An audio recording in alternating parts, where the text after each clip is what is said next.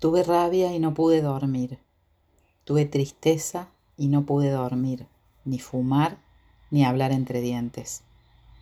Pero el monte esa noche vino a mí como un lagarto negro. Me habló con su lengua de pájaros y neblina. Me dijo, levanta tu corazón y andate.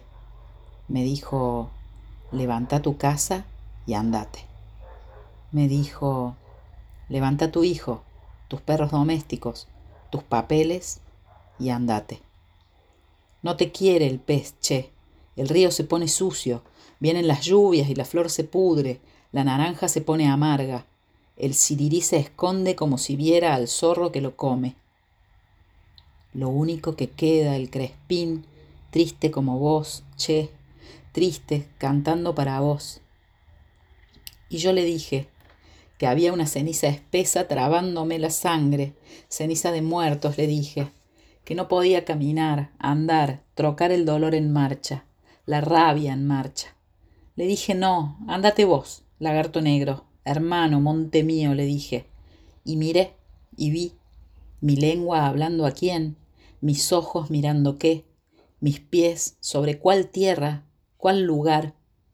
No estaba yo, o nada estaba Apareció entonces una codorniz pequeñita y suave, un ave de ojos negros y mística, un ángel ave. Se acurrucó a mis pies, me dictó los salmos de reconciliación, y mi corazón, seco como un palo, empezó a echar flores de durazno. Grandes flores de durazno y azahar rompían mis costillas. Y yo verdecía y, ah, me elevaba, pues, frutalmente. Yo tocaba al mismísimo Señor de los montes y de los cielos. Me tocó con sus manos de mamita el ave de fuego. Cantando, volví a mi casa cantando, levanté los árboles talados, aparté las hierbas malas, di pan a mi hijo a quien ya le asomaban los dientes, di agua buena, clara, Monte suspiró.